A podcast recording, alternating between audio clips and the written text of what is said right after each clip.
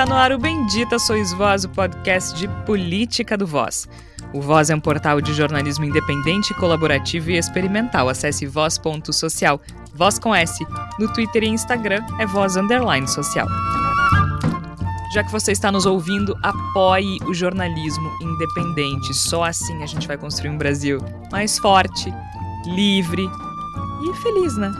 Há planos a partir de R$ reais no catarse.me barra voz underline social. Nesta semana, o que fazer com o multiverso bolsonarista? Passadas três semanas da eleição de Luiz Inácio Lula da Silva, ainda há meia dúzia de gatos pingados em frente aos quartéis. Mas antes fossem meia dúzia os que acreditam em teorias da conspiração e contos estapafúrdios sobre o presente, o passado e o futuro do Brasil. Se em 2018 o ápice do ridículo era a mamadeira de piroca, agora fica até difícil de escolher o delírio coletivo favorito. Há quem pense que Lula morreu e foi substituído por um androide controlado por um alien. Eles têm provas, porque o cabelo tá mais branco, a papada tá mais caída. Dizem até que tem 10 dedos nas mãos. Ou que Bolsonaro morreu e reencarnou em Lula. Outras pessoas dizem que ele morrerá em breve, por isso está recluso e reencarnará em Lula. Até não seria mal, né? Todo mundo feliz. Há quem acredite que Trump vai salvar a nossa pátria. Ele não conseguiu voltar ao poder nos Estados Unidos, mas parece que a qualquer momento isso acontecerá. Ou ainda, há quem acredite que ao se colocar o celular na cabeça é possível enviar mensagens de SOS aos ETs. É muita sigla para pouco cérebro. Esse é o multiverso bolsonarista e por mais que a gente ria dos memes, a gente não sabe o que fazer com essas pessoas. Chega mais, tá começando mais um Bendita Sois Vós. Eu sou Jorge Santos, participam, como sempre, Flávia Cunha, Igor Natush de volta e Tércio Sacol. Flávia Cunha, seja muito bem-vinda ao Brasil que não cansa de nos surpreender. Pois é, Georgia, Igor e nossos ouvintes, é muito desafiador lidar com esse momento, né? Porque eu acho que já passou do ponto da gente achar engraçado, né? E realmente eu sou do time, pelo menos, que não consigo ignorar. As pessoas me dizem, ah, ignora, não, mas eu, eu realmente fico muito preocupada e confesso que com esse, com a gente sabendo que tem apoio, né, de algumas pessoas que são importantes, acho que a gente pode discutir ao longo do episódio, acho que realmente a gente tem que ficar atento. Atento e forte, já diria a canção, Igor Natush. Seja muito bem-vindo de volta. Muito obrigado, Jorge, Tércio, Flávio, ouvintes do Bendita Sois Vós. Sempre bom estar aqui, né? Uh, eu, eu, eu ainda estou no time dos que conseguem dar risada, eu vou admitir. Eu continuo achando essas coisas uh, assustadoras, mas engraçadas. Eu acho que também é uma, um aspecto do nosso reconhecimento da não normalidade de tudo isso que a gente está vivendo, o riso, né? Que seja o riso nervoso, que seja o riso constrangido diante das maluquices inacreditáveis que têm sido verificadas por aí. Mas é claro que é uma questão importante, é uma questão preocupante, é algo que nos aponta para uma, uma rachadura, uma cisão muito profunda de parte da nossa sociedade, parte significativa em número da nossa sociedade, com as definições mínimas de realidade. E aí, se a gente não tem base mínima para discussão, como é que vai haver um relacionamento? Como é que vai haver um contato? Eu acho que esse é um problema muito sério que a gente está, talvez, começando a compreender, e aqui no Bendita Suas Vozes a gente vai discutir um pouquinho, não para resolver, claro, mas para tentar encontrar caminhos para encontrar uma resposta para essa ponte que parece bastante distante entre esses universos. E até para aprender a lidar com isso no dia a dia, né, Tércio? Acho que isso que o Igor traz é fundamental. Eu também rio ainda, não, não se equivoquem. Isso pode. A preocupação e o riso coexistem. Mas eu acho que é, é, é interessante até para a gente aprender a lidar com essas pessoas no dia a dia, que muitas vezes são nossos familiares, nossos vizinhos, enfim, pessoas próximas da gente. Tércio Sacol, seja bem-vindo. Pois é, Jorge, olá para ti, para o Igor, para Flávio, para nossos ouvintes, mas eu me sinto culpado porque Eu gostava muito da fake news que a Avril Lavigne tinha morrido e tinham colocado uma sósia no lugar dela. Eu adorava essa fake news. E agora eu me sinto um pouco culpado, porque eu acho que eu tô fazendo. De certa forma, eu abri a porta do, do, do metaverso da, da, das A mentiras. porta dos desesperados do, do, do, do, Silvio Santos, do Sérgio Malandro lá. Tu abriu a porta dos desesperados. Isso. Mas tu, tu contribuía também pra dar a Rainha Elizabeth reptiliana? Não, essa não. Essa eu já achei porque um pouco essa, forçada essa eu demais. contribuí. Não, essa eu contribuí. Eu, eu amo. Eu, eu mas a da Avril Lavigne eu achava muito boa porque a história era muito bem contada, né? É, esse, esse sentimento de, de messianismo, de religião, é, ele me assusta um pouco, Jorge, embora também seja cômico, tragicômico, né? É, e eu, eu venho incomodado com a pergunta na minha cabeça, como professor, como jornalista, de o que fazer. E acho que a nossa contribuição nesse programa é um pouquinho essa. O que, que nós podemos fazer e o que, que nós não podemos fazer e não podemos sofrer por isso, né? A nossa dose de terapia da semanal aqui no Bendita Sois Vós. Pois é, gente, o que fazer? Inclusive, a gente pergunta para os nossos ouvintes que quiserem, se quiserem participar, se tiverem uma resposta, enviem para a gente nas redes sociais. O que fazer com o multiverso bolsonarista? Porque, assim, isso não é propriamente uma novidade. Isso não é propriamente uma novidade. Já em 2018, na eleição em que Bolsonaro foi eleito presidente do Brasil, a gente deparou com algumas uh, teorias estapafúrdias e, e, o, e desinformação, né? É, fundamentalmente, a gente está tratando aqui de desinformação. A questão é, é que ao longo de quatro anos, isso ficou. Uh, eu não sei se evidente, mas ficou exposto nesta eleição em específico, é que aumentou o número de pessoas que acredita, né, que acreditam nessa nessa desinformação. Lá em 2018 a gente deparou com uh, acho que o ícone da eleição de 2018 é a mamadeira de piroca, né? Que os governos do PT distribuíam mamadeiras uh, com em que o bocal era substituído pelo órgão genital masculino para crianças.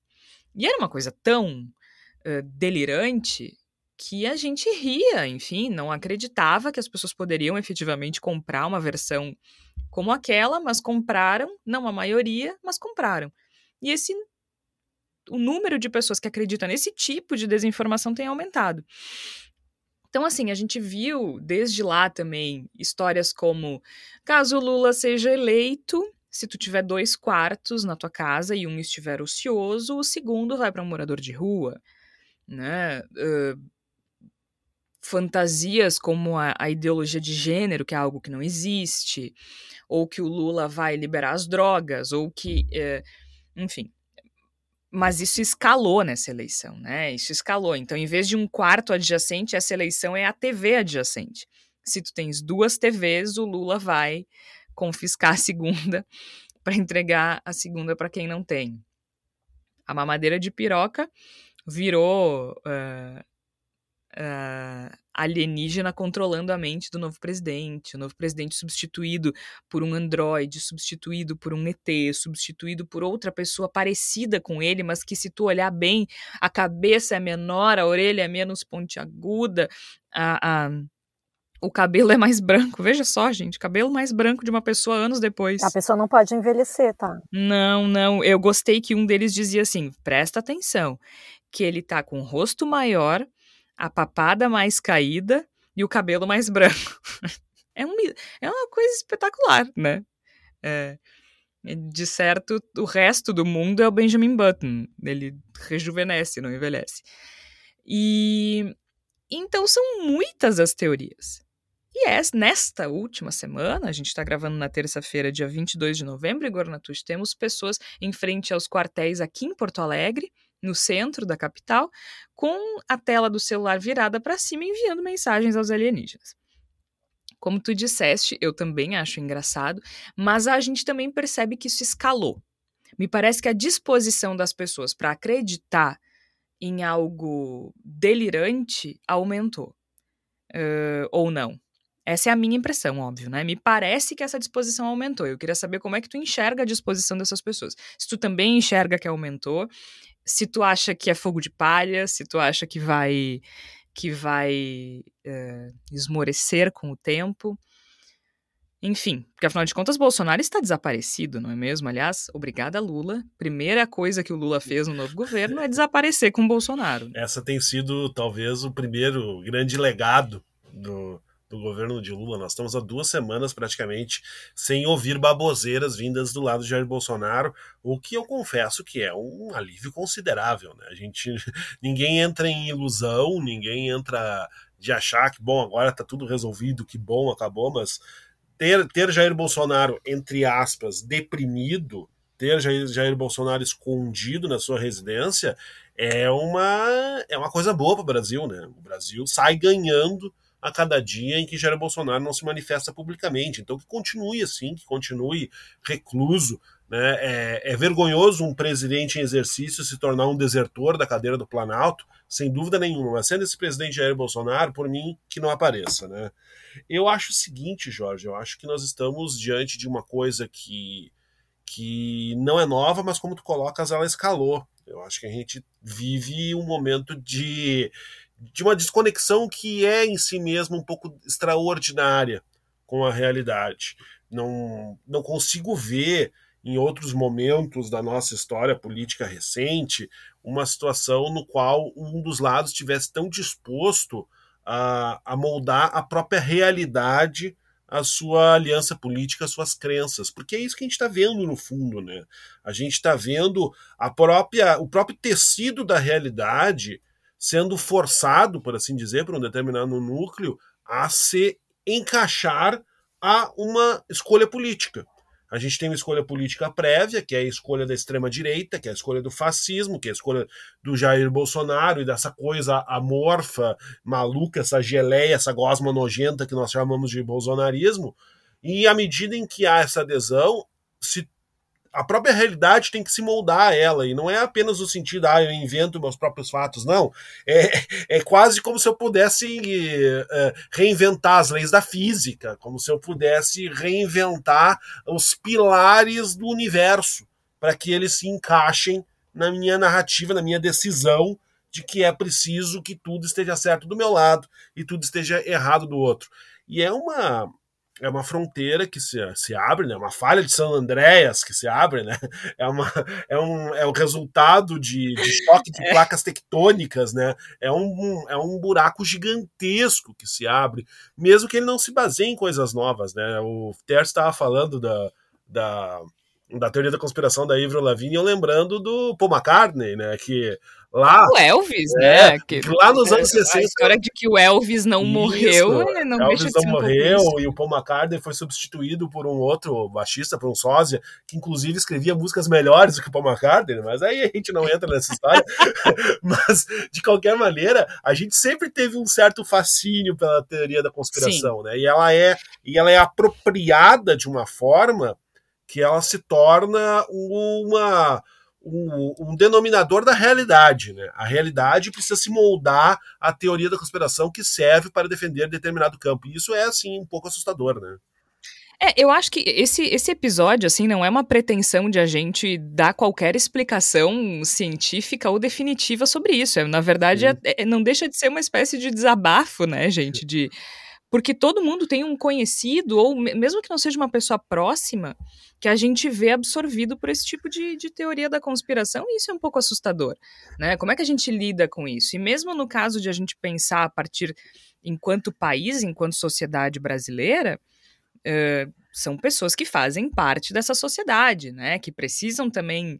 Uh, a gente precisa levar em conta a existência dessas pessoas na sociedade e coexistir.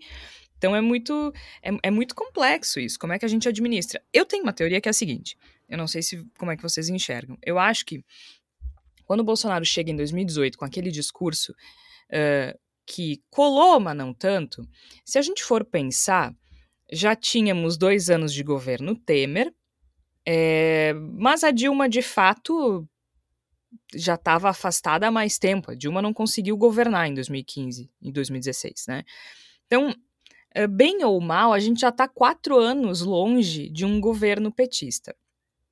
E a memória das pessoas, gente, é curta, tá? É muito curta.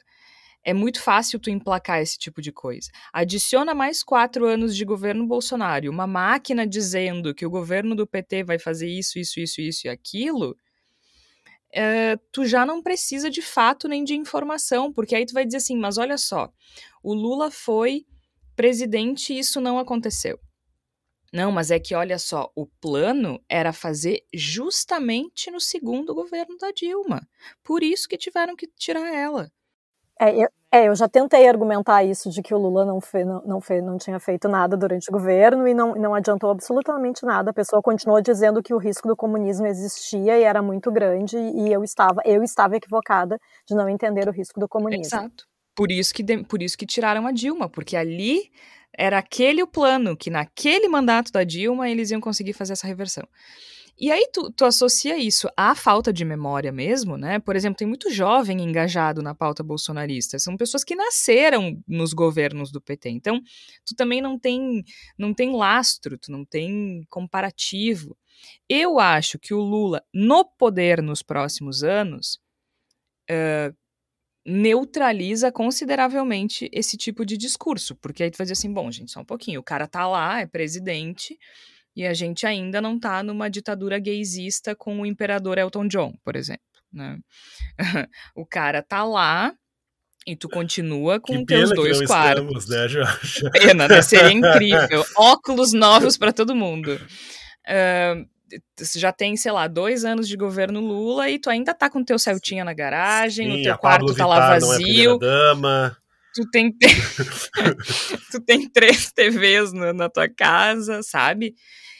Mas isso também é um pouco de wishful thinking, né? Também é um pouco de, assim, esperança de que o governo uh, uh, agindo neutralize um pouco esses discursos, mas não sei se é otimismo da minha parte, né? Porque a desconexão da realidade está forte também, né? Eu acho que tem um elemento que tu está trazendo, Georgia, que é, de fato, a, a, a normalidade. E, e, e, eu sei que os antropólogos odeiam quando a gente faz analogia com outros países, porque sempre entendem que só pode falar da cultura a partir das suas próprias remediações, das suas próprias, dos seus próprios processos. Mas, assim, olhando para os Estados Unidos, a gente percebe que arrefeceu aquele clima de é, é, belicismo. Mas o grupo que permaneceu fanático, esperando o, Jay, o filho do, do, do John Kennedy, ele não é tão pequeno assim, né? ele está sempre flertando esse grupo de fanáticos, de, de que dá respostas estapafúrdias, absurdas aí, entre 10, 20, às vezes um pouco mais na população. Que eu acho que é um pouco da provocação que a gente faz no programa. É, claro que a gente poderia elencar 12 mil fatores aqui. Ah, é psicológico, é psicologia das massas, é opinião pública, é economia. Para mim, na minha interpretação, nas minhas leituras, eu entendo que o principal vínculo, o principal é, é, motor, né, o combustível desse movimento neonazifascista que emerge com a extrema-direita, ele é uh, basicamente um movimento muito parecido com o pós-crise de 1929, que é a insatisfação com o sistema e com as promessas que o sistema ofereceu para um grande grupo de pessoas. Veja, havia uma classe média uh, uh, no, no governo Lula que ela viu a sua vida diante de uma série de fatores, né, climáticos, ambientais, sociais, culturais, econômicos, ela viu a sua vida não se transformar para melhor ou não para muito melhor nos últimos 20 anos. E quando tu não consegue complexificar, e a maioria das pessoas, isso não tem a ver só com instrução, mas tem a ver até com a própria disposição, não consegue complexificar, entender, ó, se eu, Terço, estou mais fudido aqui do que eu estava três anos atrás, não é simplesmente uma conjunção dos fatores que diz assim, olha, é, a culpa é do, do, do, posicionamento do Sol no Mercúrio, do não sei o que, não entendo nada de astrologia. É, não é assim, é, não, não é essa a, a, dinâmica, o processo. O processo é outro. É, ele tem uma derivação econômica, o mundo está com uma especulação financeira maior. Eu não quero ficar tergiversando, mas o meu ponto é: as pessoas não conseguem encontrar um, uma forma de explicar como o mundo não está como elas desejavam, ou como. E aí elas se voltam para dizer assim: então vamos voltar àquilo que é mais quentinho, que é um cobertor quentinho, que é o que eu já sei que funciona. Só que não funciona. Né? É, aí volta o que tu disse, né, Jorge? É um wishful thinking, é, é uma ideia de dizer, ah, a ditadura militar era segura. Talvez tenha sido segura para essa pessoa que defende, mas uh, não foi segura para outras pessoas que foram massacradas, especialmente para a população pobre do Brasil. Então, para mim, tem esse elemento de insatisfação, de irritação, de, de uh, refutar o sistema como se ele fosse organicamente uh, simbolizado por os comunistas, o globalismo, Isso. o Soros, ou não sei o que, quando na realidade é, não é. E aí tem mais uma coisa que eu fecho, eu queria trazer esse ponto para vocês. Já fecharam várias portas desse, desse delírio, né? Já se fecharam as portas de que é, o, o a questão ambiental, a Amazônia, não sei, tem muita coisa que já fechou a porta para eles e eles vão lá e buscam outro. Ou seja, nunca se vence esse tipo de diálogo, porque sempre tem um novo elemento que a mitomania não tinha é. mostrado ainda. É, eu acho que não. A gente tem uma tendência a olhar para isso como uma coisa nova, porque, como disse o Igor anteriormente, é uma novidade para a democracia brasileira nos moldes em que a nossa geração está uh, tá acostumada a viver, né? E, por outro lado, a gente está falando de um comportamento que sempre existiu. O que muda é que, se antes era um fanatismo direcionado, sei lá, para uma religião, alguma coisa assim, agora a gente está vendo para um movimento político, que também não é novidade, né? A gente tem movimentos políticos uh, ao longo da história da humanidade em que esse comportamento se replica. Inclusive, quando a gente fala de desinformação ou até de comportamento de seita, né?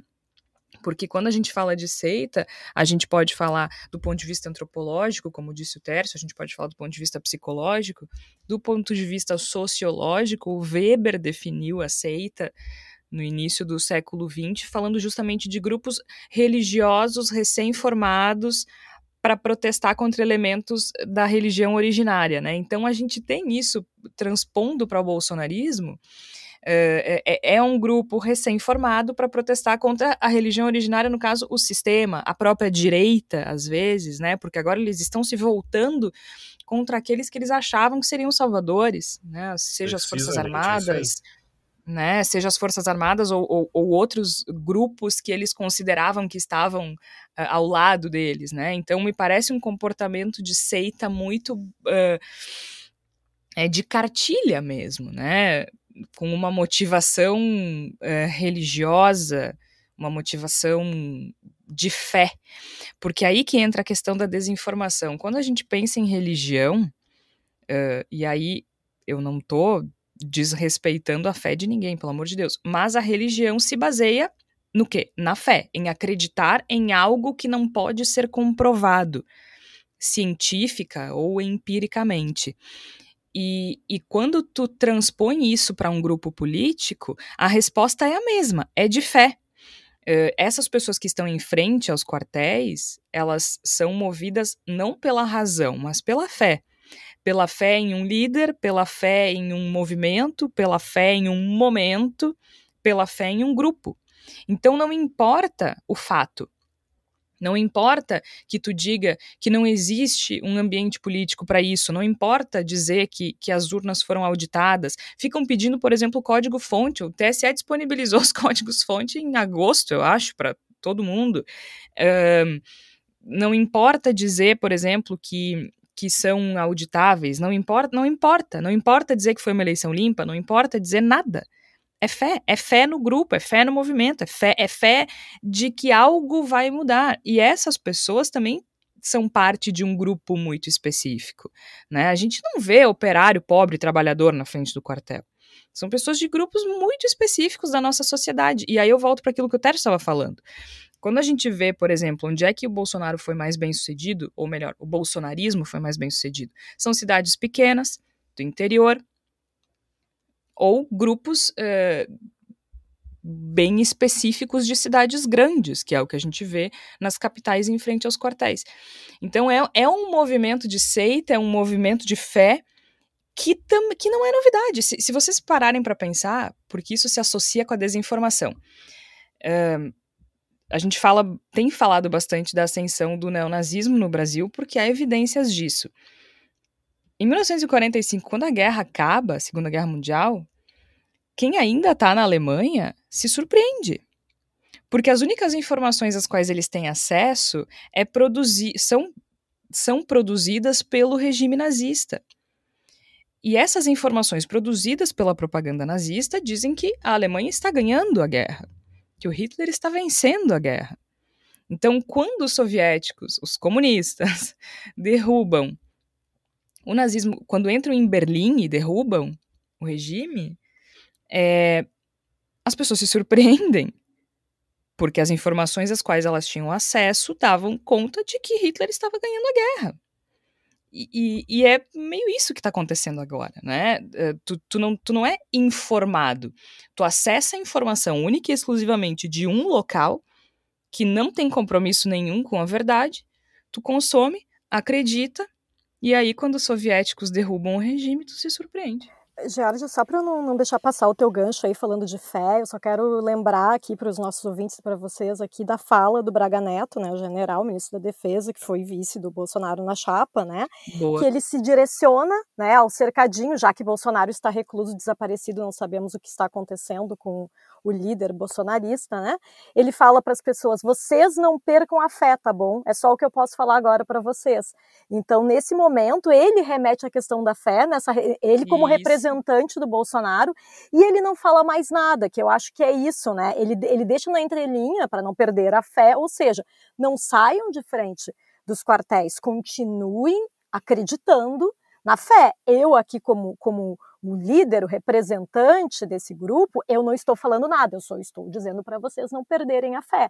E é uma fala assim que, que dá margem para várias interpretações. Né? E, eu, e eu acho que é isso que tem acontecido, né? Desse, os líderes estão dando mensagens cifradas né, para esses seguidores. Né? Por exemplo, tem gente que fala que o silêncio de Bolsonaro é estratégico. Eu não acredito nisso, mas alguns desses seguidores ainda acham que, na verdade, ele está em silêncio porque ele está articulando, fazendo muitas coisas nos bastidores, né? Espero que não. Espero que seja, esteja só lá lambendo as feridas, né? Literalmente. É. Mas a gente é não sabe. É o que tudo indica. É, a gente não sabe, mas é o que tudo indica. que nojo. é, que, é que me veio a figura. Ele literalmente tá perebento. É, eu né? acho, ele está perebento. Não, mas não é isso, sabe? É que, é que me parece muito isso, assim, né? Dele tá, assim, aquele, aquele leão ferido, né? Que não, que não consegue admitir, que não consegue mais ser o líder, né? Do, da, da, do, da, do grupo dele ali, né? E aí ele se isola para ficar ali, para tentar manter essa, essa suposta liderança, né? Me lembrou um pouco isso. Eu sei que é um pouco nojento, gente. Desculpe, mas é que o Bolsonaro ele é nojento, desculpa. É, eu acho que ele tá mais para aquele urso que já tá velho, quebrou os dentes, aí já não consegue mais comer salmão. Ah, pra aí mim fica... é a barata do MIB. já que eles gostam da, da analogia do, do alienígena é. controlando o corpo, para mim é aquela barata do MIB. Mas eu ia dizer, eu tava citando o urso, porque o urso, quando não consegue mais comer salmão, ele começa a catar o lixo dos seres humanos, sabe? Então eu acho que o Jair Bolsonaro tá um pouco nessa direção nesse momento. Eu acho que o grande complicador de toda essa questão que está falando, da, da, da, da incursão desse elemento de fé, esse elemento de seita na política brasileira atual, e eu não me pretendo como um, um grande analista conhecedor, mas me parece que é o fato de que isso insere no cenário político a recusa da realidade. Né?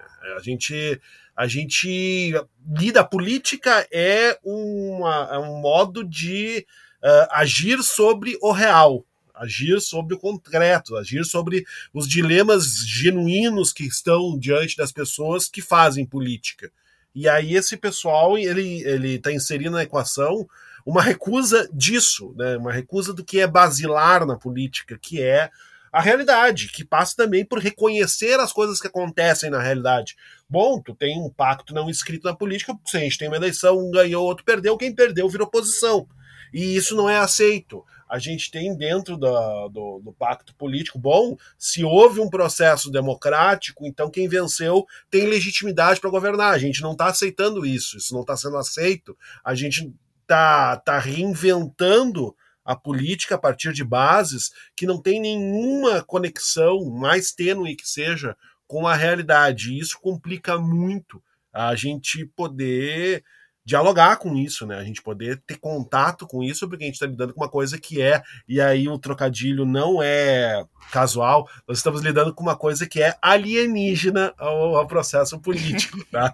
Mas aí eu queria voltar um pouquinho para uma coisa que tu colocaste, Jorge, a respeito da de como lidar, né? De como agir com relação a, a esse pessoal que colocou o chapéu de alumínio na cabeça e vai com ele até o fim, né? Que é a franja mais radicalizada do que a gente chama de extrema-direita aqui no Brasil de bolsonarismo. Evidentemente, tem uh, camadas que menos radicalizadas possam eventualmente está se afastando um pouquinho, mas aguardando uma oportunidade para voltar. Tem outros que não se afastaram, mas também não usam chapéu de alumínio, né?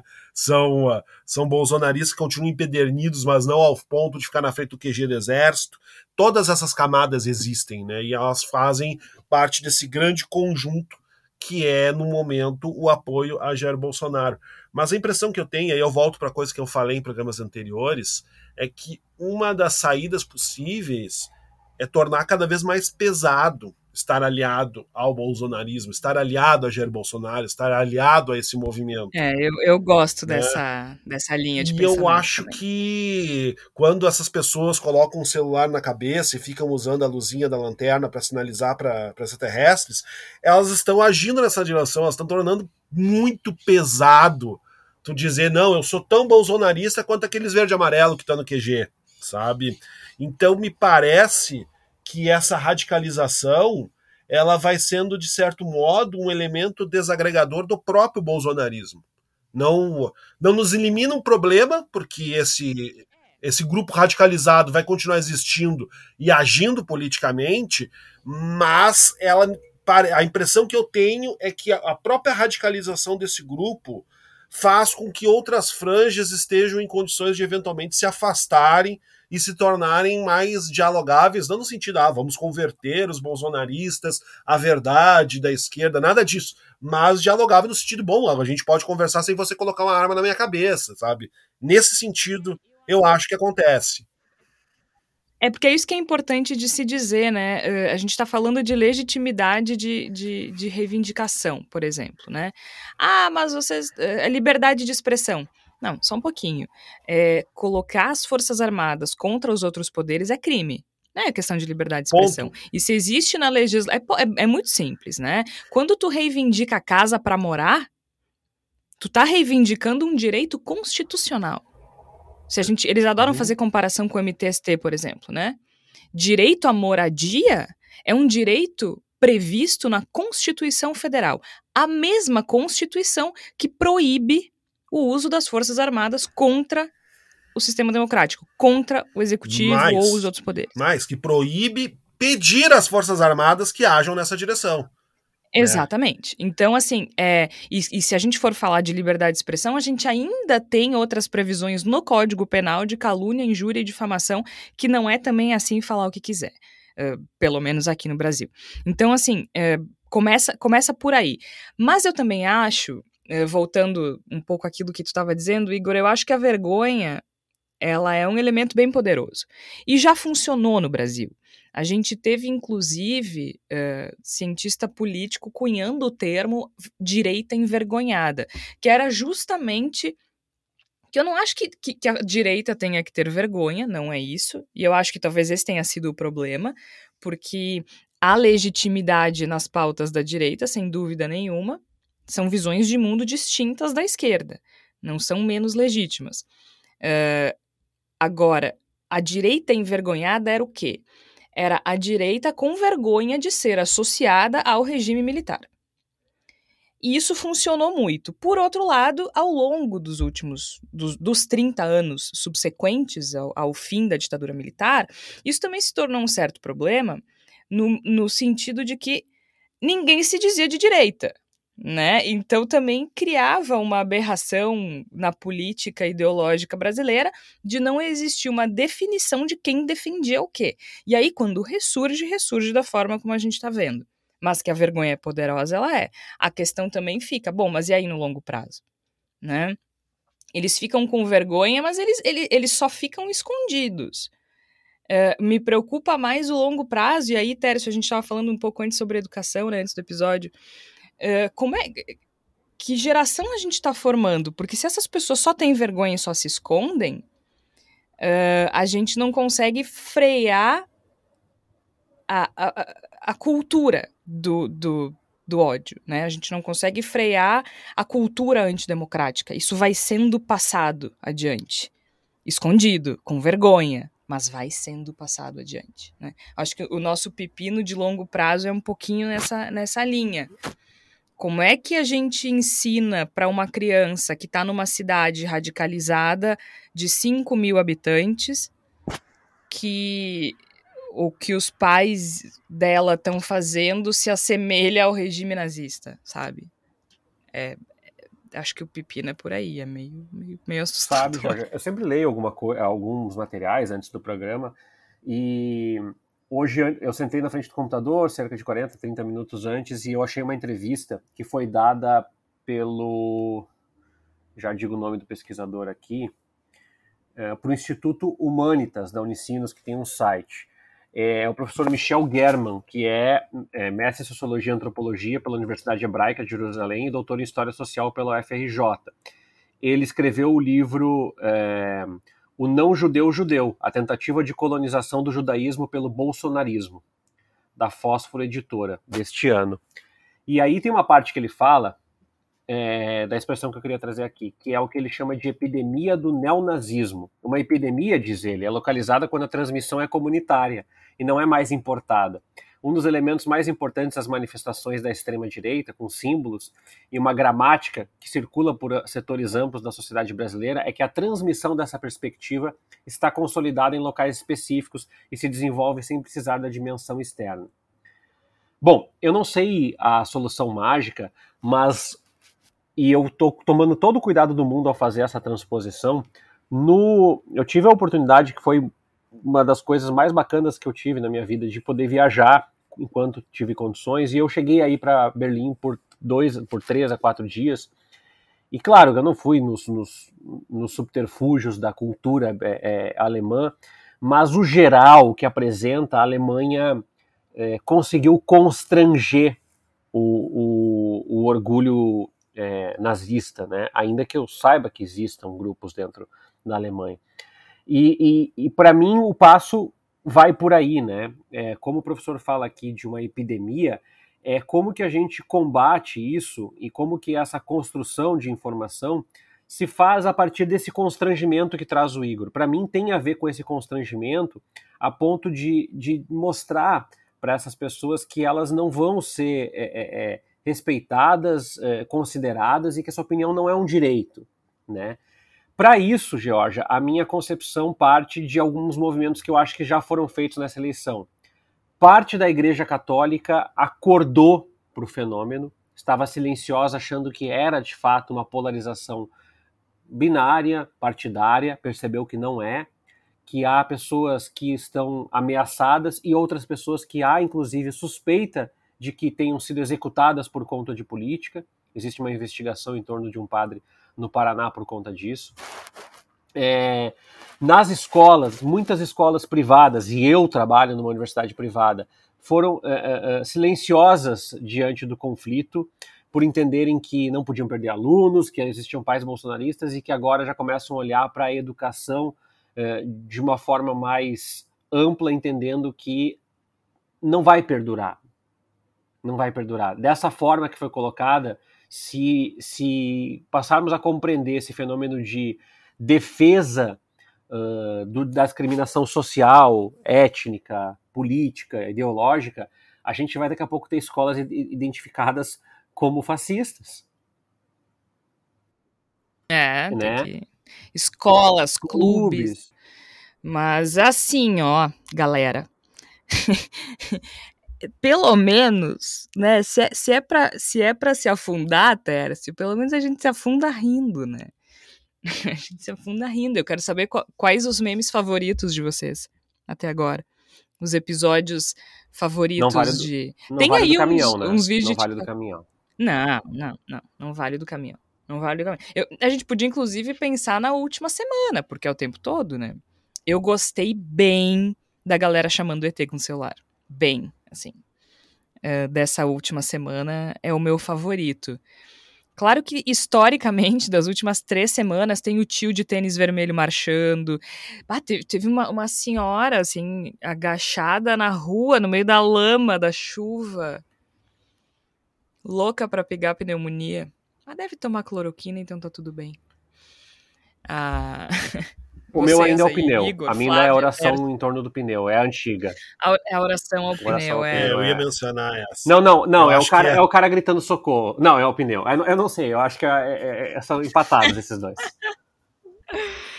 Ai, cara. São muitos, né? São muitos. Eu vi um, até na verdade não é um meme, é uma, uma charge, mas mostrando como se fosse, né, o patriota do caminhão num, num disco voador, assim, tipo, sabe, tentando fazer essa analogia, né? De que realmente, assim, a, a, a loucura tá aumentando, né, gente? É, o patriota do caminhão, ele é o, é o Orconcourt, né? Ah, eu acho que é o ícone é... dessa, dessa história toda, né? Mas eu, eu, eu, gosto, embora não ache especialmente engraçado, mas eu gosto muito desse do, do pessoal cantando o hino pro pneu, porque eu acho que ele é uma ilustração uh, muito eficiente da, da, da, ausência de realidade, né? De toque com a realidade. Né? Eu, não, eu não sei o que as pessoas esperavam que o pneu fizesse naquele momento de reza, né? Que o pneu batesse continência, que erguesse uma bandeira do pneu, não sei realmente o que estava se pensando naquele momento. Mas também o cara gritando socorro eu acho maravilhoso. O cara gritando socorro, eu acho né? É. Eu acho que eu acho que também é, é muito ilustrativo, né, do, da, do, do, do, desligamento da realidade que está acontecendo. Tem, tem as tias no muro da lamentação militar, né? Esse é ótimo também. Tem também, né? É, tem, tem umas coisas bem interessantes. Eu, eu, eu gostei muito dos ETs, assim. Porque vocês repararam que não é só colocar o celular na cabeça. Tem um movimento que se tu coloca a mão em cima e tira da tela, aquilo rola um pisca-pisca. É o código é Morse é de coisa que nenhuma. chama né? atenção. Exatamente. É o código Morse do nada, né? Tá fazendo código Morse, mas não diz nada. É maravilhoso. É isso. Eu não, não sabia é, não é disso. É eu tava fazendo errado, então, viu? Sim. Tu tá Daqui a pouco tá o Tércio com um chapéu de alumínio. É, não, é, tem todo um, tem todo um movimento ali. Ah, cara, tá louco, assim, ó. É. Agora, agora eu lembrei, é lembrei um maravilhoso. Eu lembrei um maravilhoso que talvez vire meu voto. É o patriota que chuta um carro e, e arrebenta o próprio joelho. Ah, eu Aquele amo, é lindíssimo, é maravilhoso. Ele sai mancando. Ele dá uma voadora no carro e sai mancando. Aquilo... E vocês viram um que atira uma garrafa numa petista e pega na companheira? É, é, é maravilhoso. Explode a garrafa na cara da bolsonarista. Não que eu tenha rido, não. Achei horrível. Mas é, é interessante. Gente, sério. S sabe o que é muito louco? Eu já contei para vocês aqui que a minha que o que eu estudo na academia é protesto, né, e manifestação política, confronto político, principalmente as manifestações das direitas no Brasil. E eu me debrucei sobre os, os, os protestos lá em 2015 e 2016. Já falei isso aqui algumas vezes. O máximo que tu via naquele período era algumas pessoas com cartazes pedindo intervenção militar, já tava lá, não era pouco, tá? Pedindo intervenção militar. Mas assim, é, é, o máximo que tu via de esquisitice era, sei lá, uma roupa estranha, sabe? Um bando. Não, eu ia usar um exemplo. A roupa estranha era tipo o velho da van, que agora é o normal, né? É, não tinha uma dancinha aqui, outra ali, né? Umas daquelas dancinhas meio idiotas. Mas não tinha nada delirante nesse ponto, né? Olha, a escalada, ela, é, o que aconteceu nesse país nos últimos seis anos é é, é, é muito louco, gente. É, é uma coisa é uma coisa muito doida, muito muito doida. E enfim, vamos ver onde é que vai dar, pelo menos. Imagino que renda boas histórias, ao menos, né? Nós jornalistas de olho nas histórias, porque mais do que isso não vai render.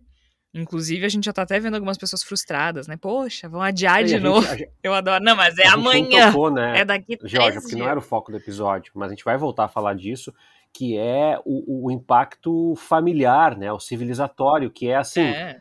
Eu tenho pensado todos os dias. Uh, uh, a minha família não se reúne muito, assim, a grande família, né? Não se reúne mais em Natal, no Novo, porque minha avó já tá muito. O Lineu, é, a Nenê. Já tá muito doente, Desculpa. a minha avó, mas. É, não é mais possível isso mesmo que a gente queira, porque o bolsonarismo criou uma cisão tão grande que há pessoas que não se conectam mais na família. E eu acho que esses impactos também vão ser impactos de longo prazo para a gente pensar o futuro.